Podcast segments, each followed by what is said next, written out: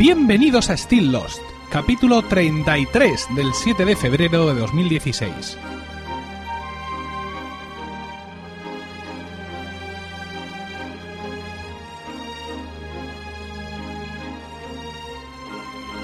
Muy buenas, espero que estéis todos bien en el momento de escuchar este podcast y dispuestos a pasar un rato juntos rememorando nuestra serie favorita.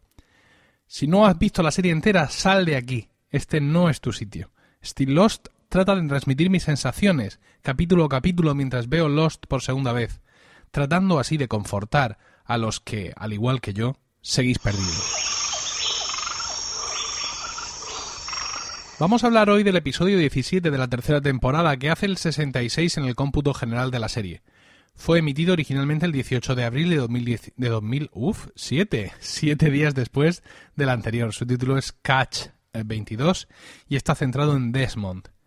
Guiado por los flashes de visiones del futuro, Desmond convence a Charlie, Harley y Jean para adentrarse en la jungla, donde descubrirán a Naomi, una paracaidista. Kate trata de acercarse a Sawyer tras haber visto crecer la relación entre Jack y Juliet. En el flashback vemos la vida de Desmond como fraile y su primer encuentro con Penny. Bueno, en el episodio de hoy creo que vamos a separar de nuevo el flashback de la acción en la isla, pero casi como un ejercicio de salud mental, ya que eh, la acción en la isla está también salpicada de flashes en los que Desmond recuerda la visión que ha tenido del futuro. Es decir, mm, se acuerda de su pasado de hace un día o dos eh, teniendo visiones del futuro, ¿no? Es todo como, muy loco. Por eso vamos a intentar separarlo así. Vamos a empezar comentando este flashback en el que vemos a Desmond superando la prueba inicial de voto de silencio para unirse a un monasterio. El superior, el hermano Campbell, le da la bienvenida a la abadía y más adelante les vemos a los dos etiquetando un vino que hacen los propios monjes, 108 eh, botellas, por cierto. Mientras hablan, eh, un monje entra diciendo que Desmond tiene una visita y esta visita entra y sin mediar palabra le pega un puñetazo a Desmond y se marcha santiguándose. Desmond decide entonces visitar eh, a un antiguo amor con quien se iba a casar después de seis años de novios, pero la que abandonó una semana antes de la boda para hacerse monje precisamente es este hombre que le ha golpeado, Derek, el hermano de esta chica, el que le abre la puerta y por la intercesión de ella, Ruth, que es como se llama, le deja entrar. Se ponen a hablar y Desmond le dice que se unió al monasterio porque tuvo una llamada divina. Pero Ruth le acusa de haberla abandonado por tener miedo y gritando le echa en cara que no supiera romper con ella de una forma decente. Más tarde, por la noche, Desmond está de vuelta en el monasterio y se está emborrachando con el vino de la abadía el hermano Campbell lo sorprende y eh, le dice que tiene que abandonar el monasterio, diciéndole además que bueno que le está llamado a, cosas mayores, a, grandes metas, pero que no allí, que Dios tiene otros planes para él. Al día siguiente, pues eh, le, dice que si ayuda a cargar las cajas de vino en el coche de un cliente, este cambio, este cliente a cambio le puede llevar a Carlisle. Al igual que hicimos en el episodio anterior, eh, vamos a dejar aquí un momento el, flashback. todavía queda una escena pero creo que va a resultar más interesante para todos comentarla al final. Así que vamos a irnos a la acción en la isla, donde eh, todo comienza con Desmond, Harley eh, y Jean andando por la selva, hablando de superhéroes, cuando de pronto Charlie activa una de las trampas de Rousseau y una flecha le dispara y se le clava en la garganta. Desmond trata de salvarle la vida, pero ya es tarde. Eh, vemos también una serie de imágenes extrañas, como flaseadas, con Harley sacando un cable de la arena, una luz roja cayendo del cielo, Jean sujetando un paracaídas, alguien con un casco enganchado a un árbol. Em, es, es, un flash, es el flash que está teniendo Demon al principio del episodio de todo lo que va a ocurrir. Y vamos a ver fragmentos de este flash durante todo el episodio. Eh, la diferencia, la gran diferencia es que mm, por primera vez vemos uno de los flashes de Demon. Hasta ahora había sido él el que nos había dicho a nosotros, a los personajes, al resto de, personajes de, de, la serie, que había tenido un flash, pero nunca hasta ahora los habíamos visto con nuestros propios ojos con él. Bueno, ante esta visión, evidentemente, Desmond se pone manos a la obra, habla con Harley y le dice que le lleve a donde está el cable. En un principio Harley le dice que no sabe nada, pero Desmond acaba convenciéndole para que se lo cuente y también le convence para que se vaya con él de excursión. Os recuerdo que este cable es un cable eh, eléctrico mm, subterráneo y que llega hasta eh, la estación El Faro, que está debajo del mar y se adentra dentro de la, de la isla. ¿no? En, la, en la visión, em, digamos, todo empezaba con Harley sacando el cable.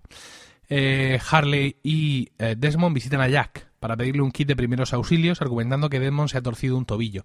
Al principio Jack em, no se fía de las explicaciones que le dan, evidentemente, eh, pero bueno, al final mm, le da el, kit y Harley ya está muy mosqueado y le pide a Desmond que le, le diga qué es lo que está pasando.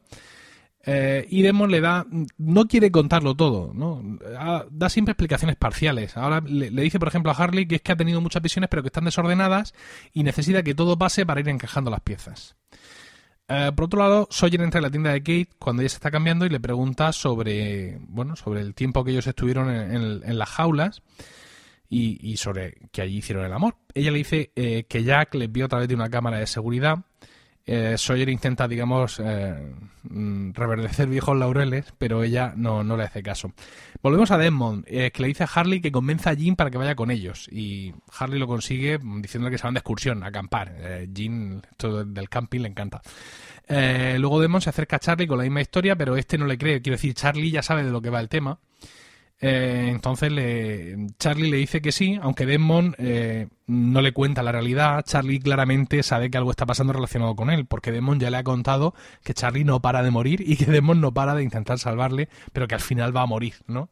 Eh, lo vemos además en, en, el Previously on Lost del, del episodio.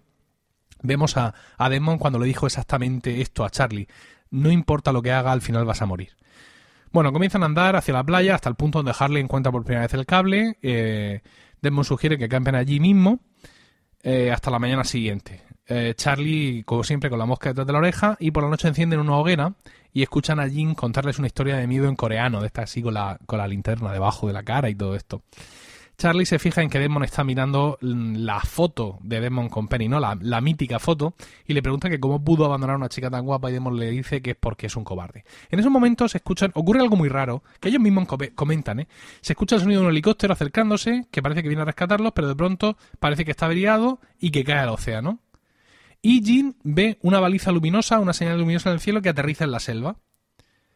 O sea, da la sensación de que el piloto del helicóptero está cayendo en la selva, pero yo esto no lo entiendo. De hecho, ellos lo comentan, que te puedes eyectar de un helicóptero. O sea, si el helicóptero cae en el mar hasta el nivel que lo escuchamos caer pero no lo vemos, ¿por qué el paracaidista, el piloto, uno, se eyecta de un helicóptero? Mm, primera vez en mi vida, bueno, es que conozca mucho de helicópteros, pero algo sé. Y luego se eyecta, pero se eyecta a tomar por saco. Quiero decir, se, se eyecta un kilómetro hacia adentro, ¿no? En fin, pero bueno. Ellos comentan algo también al respecto y supongo que tendrá una explicación. Pero bueno, no da igual que realmente tenga una explicación, ¿no? El caso es que Desmond dice de ir, pero Charlie dice que no, que esperen hasta que amanezca y Desmond acepta un poco regañadientes porque siente que hay como una especie de cuenta atrás para encontrar a ese paracaidista con, vida. En el campamento, Jack y Kate están hablando en la cocina, hablando de sus tiempos antes. Eh, Kate parece que intenta una nueva aproximación a, Jack, pero este no, no está por la labor y, regresa con Juliet. A Kate no le sienta bien esto, evidentemente, y se va corriendo a la tienda de Sawyer. Eh, Sawyer se sorprende cuando ve que ella entra besándole y llorando, eh, pero Kate no le, dice que no hable y, bueno, finalmente acaban haciendo el amor. A la mañana siguiente, mm, Desmond, Harley, Jean y Charlie ya comienzan su excursión hacia dentro de la, selva. Charlie tropieza con una de las muñecas hawaianas de Rousseau. Eh, Desmond ve una mochila atrapada en un árbol encima de Harley y eh, van a bajarla. Dentro de ella descubren un teléfono vía satélite. Súper importante este teléfono en la resolución de esta tercera temporada el teléfono se apaga por falta de batería, pero eso ya veremos en los próximos episodios que no va a detener a los supervivientes. También encuentran un libro titulado Ardil 22, que es la edición portuguesa de un libro llamado Catch 22, que es el que da título a este episodio. Dentro del libro, Desmond encuentra la misma foto que él tiene de él y Penny, con lo cual eh, tanto Charlie como él piensan que es Penny la persona que ha caído en la selva y, su, excitación, su ansiedad por adentrarse y buscar a este paracaidista, evidentemente, eh, aumenta. Eh, en un momento dado, están, bueno, vamos a volver un momento, sí, vamos a hacerlo por orden del episodio, vamos a volver a la isla, a la playa, donde eh, Sawyer eh, reta a Jack a una partida de ping-pong y mientras están jugando, Jack le dice que ayer él y Julie cenaron juntos y Sawyer le dice, bueno, que qué bien que está en casa otra vez. y Jack le dice que anoche también estuvo hablando con Kate. Mm, Sawyer, bueno, como fuere, en esa conversación, ahí eh, Sawyer se da cuenta o, infiere que si Kate ha ido a él es por despecho de Jack. Eh, entonces se va a hablar con Kate, le lleva una cinta de Phil Collins, que le robó a Bernard, por cierto. Eh, entonces le echa eso en cara, le dice que, bueno, que anoche viniste a estar conmigo precisamente porque viste a Jack y Julie juntos y me has estado usando y se marcha, con lo cual ella pues se queda eh, con un palmo de narices, se queda sin, sin nada, por así decirlo. Volvemos a la selva, donde Demon y Charlie están discutiendo eh, el tema de no nos estás contando la verdad eh, y el otro que sí, que sí, que sí. Como siempre, Demon intenta mantener un poco las distancias, ¿no? No termino de saber por qué, no sé si es porque él entiende que si le dice vas a morir, el otro no va a ir, o por si cree que contándoles lo que va a ocurrir, de alguna manera van a inferir en lo que tiene que ocurrir. Y claro, ahora lo que tiene que ocurrir para él es importante, porque él eh, ahora está intentando rescatar a Penny que ha venido a rescatarle a él, ¿no? Bueno, empieza a llover, que forma parte de la visión inicial de Desmond, y este les pide que eligieran el paso. Harley y Charlie empiezan a discutir eh, sobre superhéroes, tal y como habíamos visto en la visión de, de, Desmond, y en esos momentos Charlie activa la trampa que supuestamente le va a matar, pero Desmond se abalanza sobre él evitando que la fecha le impacte en la garganta. Y Charlie pues se da cuenta de que efectivamente que hasta ahí eh, han llegado. Mm, luego hay una discusión porque mm, eh, parece que Desmond entendía que él tenía que dejar esta vez sí morir a Charlie para poder rescatar a Benny, ¿no? Y es un, es un poco lioso todo esto en, la interpretación que Desmond trata de hacer de su propia visión. En el momento que entra Penny en juego, ya parece que no ve las cosas claras. Bueno, el caso es que llega un momento y, tienen que desviarse porque no tienen claro, eh, Ginny y Desmond no se ponen de acuerdo sobre realmente dónde ha caído el paracaidista. Harley eh, se va con Jean y Charlie se va con Desmond, momento que aprovecha para eh, decirle eso, que no le ha dado, no le ha contado la verdad, que le dice cosas que no tienen sentido y, todo este tipo de historias, ¿no? Reprocharle un poco que no confíe en él. Entonces G le llama, eh, ya que Harley ha, encontrado y él han encontrado la baliza, eh, la baliza luminosa y al paraquedista colgando de un árbol. Vamos, eh, vamos ahora a volver, vamos ahora a volver a lo que nos hemos dejado atrás. ¿Os acordabais que al principio estábamos hablando del flashback y hemos dejado la última escena del flashback para cantarlo al final y lo vamos a hacer tal cual está en el, en el episodio, ¿no? Vamos a retomar la acción tal y como está narrada porque es una obra maestra de montaje. Traemos con nosotros el último fragmento del flashback, donde el padre Campbell conduce a Demon hasta el coche del cliente al que debe ayudar a cambio de transporte. El cliente es Penny, y cuando se miran a los ojos por primera vez, comienza a sonar una música muy levemente. Son apenas dos notas, dos notas iguales, seguidas, con cierto silencio entre ellas, como mucho de las eh, piezas más intensas de la banda sonora de esta temporada. A continuación, guiados por esta música, vamos viendo pasado y presente. Lo que fue el primer encuentro de Benny y Desmond, cómo se miraban, qué se decían, contrasta con la situación de encontrar a Benny colgando de su paracaídas en un árbol y aparentemente muerta. Este brillo ¿no? del comienzo de una relación, ese primer encuentro, esos primeros momentos, en el que la atracción y el magnetismo entre ambos es evidente e inmediato, se nos muestra aquí como completamente opuesto a las dolorosas tareas de descolgar el cuerpo de Benny del árbol. Pero un gemido de la mujer ofrece un hilo de esperanza. Está viva. Desmond se abalanza sobre su amada, apartando con, con furia a los demás. Eh, quítate, Charlie, te he dicho que te quites. Eh, le quita el casco y la música de pronto se detiene. Para en silencio mostrarnos que no es Penny, sino otra mujer, Naomi, que solo alcanza a susurrar el nombre de Desmond antes de desmayarse de nuevo. Bueno, tenemos un episodio que supone un cambio de registro importante. El episodio anterior, los dos episodios anteriores eran episodios de intriga, traición, estrategia, guerra, por así decirlo. Era, era un risk, ¿no? Era Ben contra los supervivientes, metiéndonos aquí a Juliet de infiltrada, engañando, traicionando. Sin embargo, ahora mm, todo cambia, nos cambia el registro y estamos en el apartado de la ciencia ficción y también de la novela romántica, porque en muchas ocasiones he dicho con cierto con cierta ironía, bueno, ironía no, pero es otro punto de vista, que Lost es la historia de amor más grande de todos los tiempos, es la historia de amor entre Desmond y eh, Penny, y realmente todo pivota alrededor de ellos cuando has visto las seis temporadas. Y es curioso, cuando Desmond es un personaje que no aparece hasta, hasta más adelante, ¿no? ¿no? No es un personaje que está con nosotros desde el principio, no es ese Jack que monopoliza la primera escena de la serie y la última. Estamos ahora de nuevo en el campo de la ciencia ficción. Y como he dicho todo gira en torno a Desmond. Y cuando él está al mando no echamos de menos a Locke y a Jack ni a sus puntos de vista o sus perspectivas que ahora realmente si os dais cuenta nos parece todo un juego de niños ¿no? ver a Jack que ahora quiere a Juliet pero no quiere a la otra. El otro pensando en que su, su padre le dio o no le dio el riñón luego lo traicionó.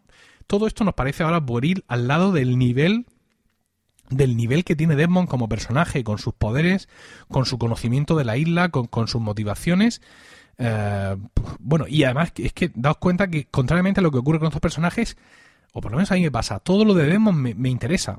Sus flashbacks generalmente están muy bien construidos, pero aunque aun el detalle más ínfimo que menos tenga que ver o que menos interesante nos resulte o más alejado con la acción actual nos interesa y nos gusta, ¿no?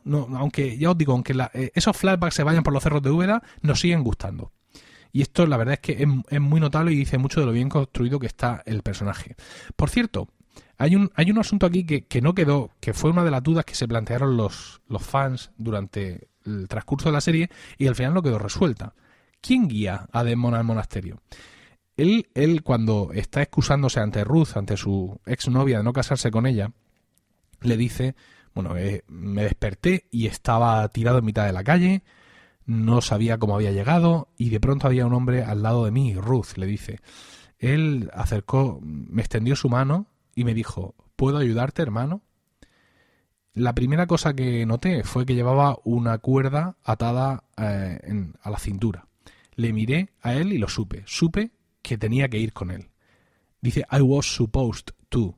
¿No? O sea, yo estaba eh, destinado, por así, por así decirlo, es lo, no, yo tenía que, sino yo estaba destinado a I was supposed to leave everything that mattered behind. Estaba destinado, se suponía que yo tenía que dejar todo lo que me importaba atrás, sacrificarlo todo por una mm, llamada más importante, for a greater calling, que es el título de, de este podcast de hoy. Bueno, eh, nosotros siempre habíamos pensado que ese personaje enigmático era el hermano Campbell, pero sin embargo, después del episodio del incidente, mm, esto podría tener un nuevo sentido, ¿no? Y la, idea, la teoría es si fue Jacob, fue Jacob vestido de monje el que también se, el que se acercó a Demon y lo tocó. Os recuerdo que cuando Jacob toca a la gente, que esto lo, vemos mucho más adelante, vemos flashback donde vemos a Demon interactuar con, algunos de los supervivientes y son tocados por él. En el momento que Jacob les toca, cambia su vida y digamos que se alinea hacia la isla, ¿no? Y, lo que realmente manda a, a Desmond a la isla es que se mete a monje, que fracasa y ahí conoce a Penny. Entonces, en este sentido, no sería ninguna locura pensar que es eh, Jacob, disfrazado de monje, el que le ofrece la mano y le dice puedo ayudarte. Le toca y en ese sentido ya cambia el destino de, Desmond para siempre. el hermano Campbell tampoco se queda cojo, o sea, no por quitarle, digamos, este papel pensamos que, no es nadie, ¿no? Por cierto, el hermano Campbell que fabrica 108 botellas de vino, ya puede fabricar alguna más o alguna menos, pero no, son 108, qué curioso. El hermano Campbell tiene una foto en su despacho de Lois Hawking, una foto que yo no sé en producción cuánto dinero les quedaría, pero eso con Photoshop yo que no sé hacer lo hago mejor, pero bueno. Eh, esta foto ahí, y además con un buen primer plano para que no nos pase desapercibida, lo manifiesta o nos lo pone de manifiesto como un eslabón en los planes para conducir a Demon hacia la isla y hacia, su destino. Em, porque Eloís siempre ha intentado hacer esto con Demon, eh, siempre intenta cruzarse con él para reconducirle y para que cumpla con su destino, asegurarse que va a estar donde tiene que estar y que va a jugar ese papel tan importante que tendrá que jugar con el hijo de, de Eloís, eh, Faraday. Y esto, esta, esta foto aquí nos muestra que Campbell está también en toda esa línea de acción, por así decirlo, en toda esta trama para conseguir que Desmond cumpla con su destino. Vamos a comentar ahora tres detalles en este episodio. Cuando Sawyer invita a Jack a jugar al ping-pong, le dice que la mesa es parte de la escotilla, que les cayó por allí después de la explosión, y que tienen que jugar una partida cada 108 minutos o la isla explotará. Es un nuevo ejemplo de cómo la serie, llegada a esta tercera temporada, toma conciencia de sí misma y en ocasiones se ríe de sus propios dogmas y, clichés. Hemos mencionado el, libro que se encuentran, que es propiedad seguramente de la pargueísta Ardil 22, y que es la eh, versión portuguesa de Catch 22 que da título al episodio. Catch 22, este libro es un libro escrito por Joseph Heller, se desarrolla en la Segunda Guerra Mundial ofreciendo un punto de vista satírico de lo absurdo del conflicto. Tiene una estructura no lineal, esto es muy interesante, con flashback dentro de flashback y sin una distinción clara de cuál es el tiempo real, ¿no? De cuáles son las cosas que están pasando en el tiempo real de narración del libro, porque realmente no existe ese tiempo real. Incluso hay algunos episodios, en concreto uno que habla de la muerte de, un artillero mm, joven que se llama Snowden, eh, que se repiten muchas veces a través de la novela y cada vez que se repite el episodio viene con más detalles y con más eh, y, con nuevos puntos de vista, muy parecido a lo que ocurre a veces con los flashbacks de, de, Lost. El tercer eh, detalle que quería comentaros es la, música, ¿no? La fantástica música que nos lleva a, la desazón en la última escena de este episodio. No, no, la vais a encontrar en la banda sonora de la tercera temporada de la serie. Es curioso, pero hay cuatro episodios de esta temporada cuya música no aparece en absoluto en el disco y son el número 4, Every Man for Himself, el 11, Enter 77, 77, el 17, Catch 22 y el 19, The Bridge. Y es curioso, ya os digo, porque la banda sonora de la tercera temporada es la más larga, son 67 temas distribuidos en dos discos. Y por cierto, eh, voy a leeros una nota de los productores publicada en el libreto de esta banda sonora de la tercera temporada. Dice, si abrieras cualquier guion de Perdidos, encontrarías dos cosas que probablemente te sorprenderían. Un montón de palabrotas y referencias a Michael Giacchino. Michael Giacchino es el compositor de la banda sonora de Lost. Ahora, antes de sacar conclusiones, ambas cosas no están relacionadas en la forma en que podrías pensar. Pero ambas sirven a un propósito importante para nosotros como escritores. Existen para transmitir emociones. Emociones más allá de lo esperado. Nuestro abundante uso de palabrotas es nuestra manera de amplificar la intensidad de lo que ponemos en la página. Pero incluso sacando todas las paradas, hay momentos en los que las palabras fallan, cuando nos encontramos incapaces de transmitir la profundidad de las emociones que estamos tratando de expresar. Y ahí es cuando acudimos a Michael. Tanto en la página y en la pantalla, contamos con su música brillante y única para subir el nivel, para hacer cualquier escena mejor. El guion podría decir algo, algo así como mientras se, mientras se embarcan en la balsa con la esperanza de rescate, finalmente a la mano, y aquí no juega con la situación para que ofrezca todo su valor. Otra lectura, por ejemplo, podríamos encontrar con los tambores de Yaquino golpeando como en el infierno, corren tan rápido como pueden a través de la lluvia de la selva. Se entiende la idea. En otras palabras, nos basamos en una gran cantidad de Michael para salvar nuestros culos.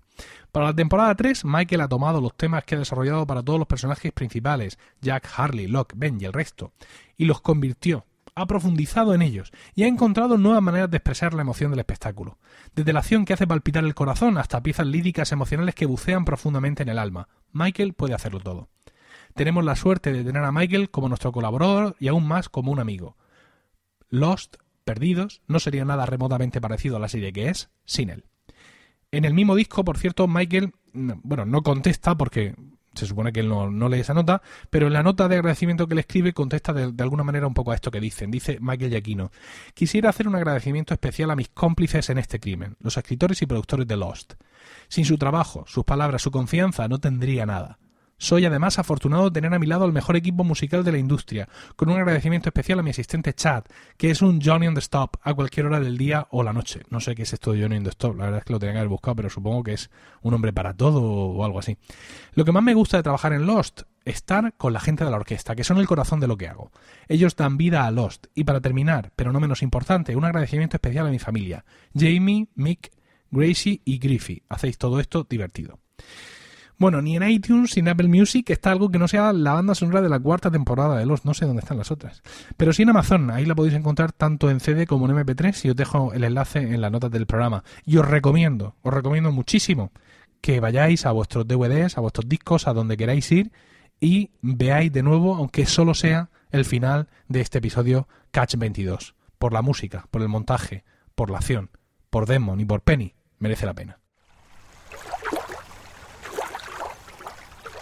Y con esto hemos llegado al final del podcast de hoy. Muchas gracias por el tiempo que habéis dedicado a escucharlo. Espero que os haya resultado entretenido. En el próximo podcast seguiremos hablando de esta tercera temporada de Lost. Espero vuestros comentarios en emilcar.fm, donde también podréis conocer mis otros programas. También en el correo electrónico stilllost.emilcar.fm y en Twitter, donde estamos como arroba slpodcast. Ahora sí, terminamos aquí. En nombre de los de Álvar Hanso y todos los que componen la iniciativa Dharma, gracias. Namaste y buena suerte.